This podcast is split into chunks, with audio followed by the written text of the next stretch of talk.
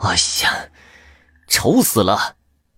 楼上的那对夫妻几乎天天吵架，举报也不管用，真是让人厌烦又无奈。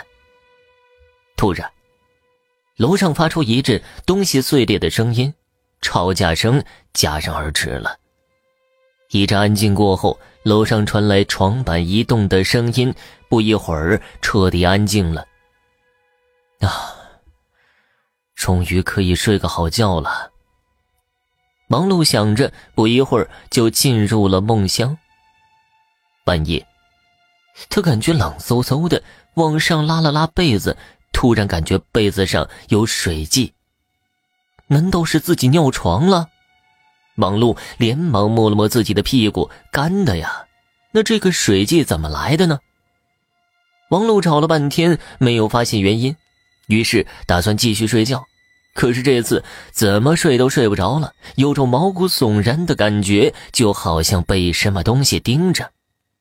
王璐搓了搓自己的手臂，不知道自己怎么了，于是看视频看到了天亮。第二天，王璐下班回家，洗漱完之后躺在床上，那种毛骨悚然的感觉又来了，在班上。也没这样啊！一躺在床上就有这种感觉，难道是床有什么问题吗？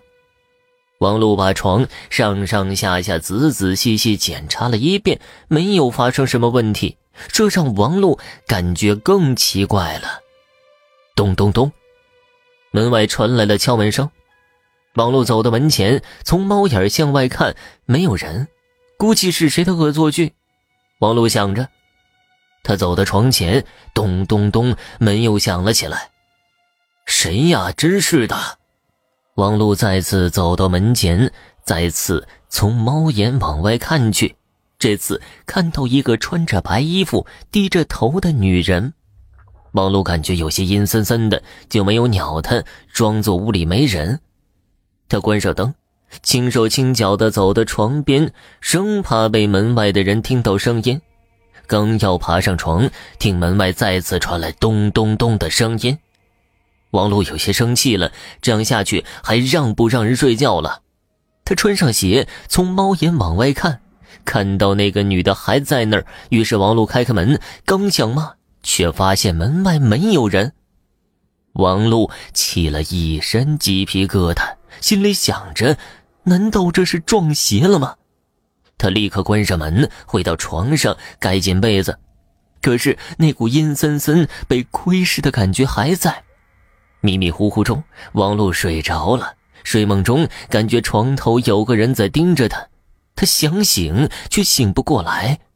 王璐想着，他家里一定是招了什么东西，得找风水先生看一下。第二天，王璐请假去找风水先生。风水先生白天有事，只能晚上来看。于是他们约了晚上在他们家见面。他刚吃完饭，突然，门外传来了咚咚咚的敲门声。王璐想起昨天发生的事生怕是那个白衣服女鬼。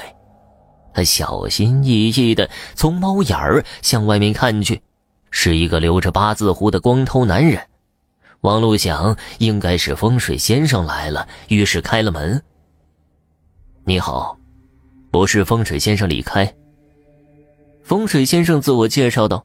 忙碌把他请进屋里，把这几天发生的事情说了一遍。李开想了想：“你可有得罪过什么人吗？”我一直本着能少一事就少一事的原则，哪会得罪什么人呢？李开从包里拿出了一个罗盘，绕着屋里走了一圈突然，目光定格在王璐床所对的天花板上。如果仔细看，那里似乎有一个小孔。如果不出我所料，应该是上面的东西每天通过这个小孔在盯着你。王璐鸡皮疙瘩起了一身，紧张的说道：“为什么要每天通过这个小孔来看我？我又没有得罪楼上的。这个。”得上去看看才知道。两个人正商量着如何进入楼上的房间。咚咚咚！这时候门外突然传来敲门声。王璐顿时紧张起来，李开轻拍了两下他的肩，示意他不要紧张。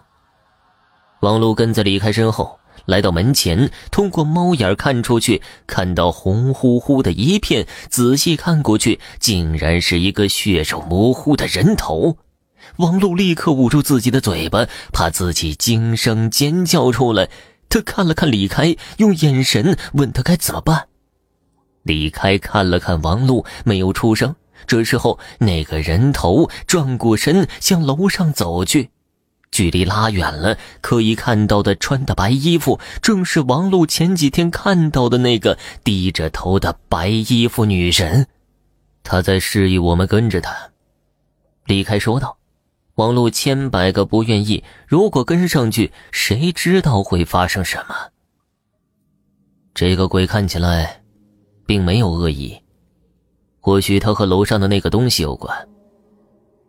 为了探清楼上的东西到底是什么，王璐只好跟着李开去楼上。楼上的门没锁，楼上住的男人不知道去了哪儿。李开带着王璐来到王璐床所对着的那个位置，那个位置同样也放着一张床。二人把床板移开，看到里面有具背朝上的尸体，看体型正是楼上男人的妻子，而他死不瞑目的眼睛正大睁着，透过小孔盯着王璐的床。几天后，有人匿名举报王璐楼上发生了凶杀案。警察找到楼上男人妻子的尸体后，使这件事情被曝光了。而那个白衣女鬼后来又敲了敲王璐的门，对他说了声谢谢后，就再也没有出现过。